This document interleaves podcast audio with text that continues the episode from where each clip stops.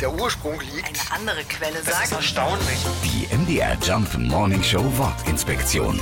Sekt. Die Bezeichnung Sekt stammt ursprünglich aus dem Lateinischen. Siccus bedeutet da so viel wie trocken. Ein Vino Secco war früher also ein sogenannter Trockenbeerwein. Der wurde aus Beeren gemacht, die am Weinstock fast eingetrocknet waren.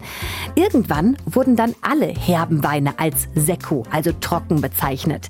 Während des Dreißigjährigen Krieges entstand dann der Begriff Sek, der sich später bis zum heutigen Sekt änderte. Als Bezeichnung für Schaumwein wird Sekt in Deutschland seit ungefähr 100 Jahren verwendet. Allerdings ist der Name nicht wie beim Champagner aufgrund der Herkunft geschützt.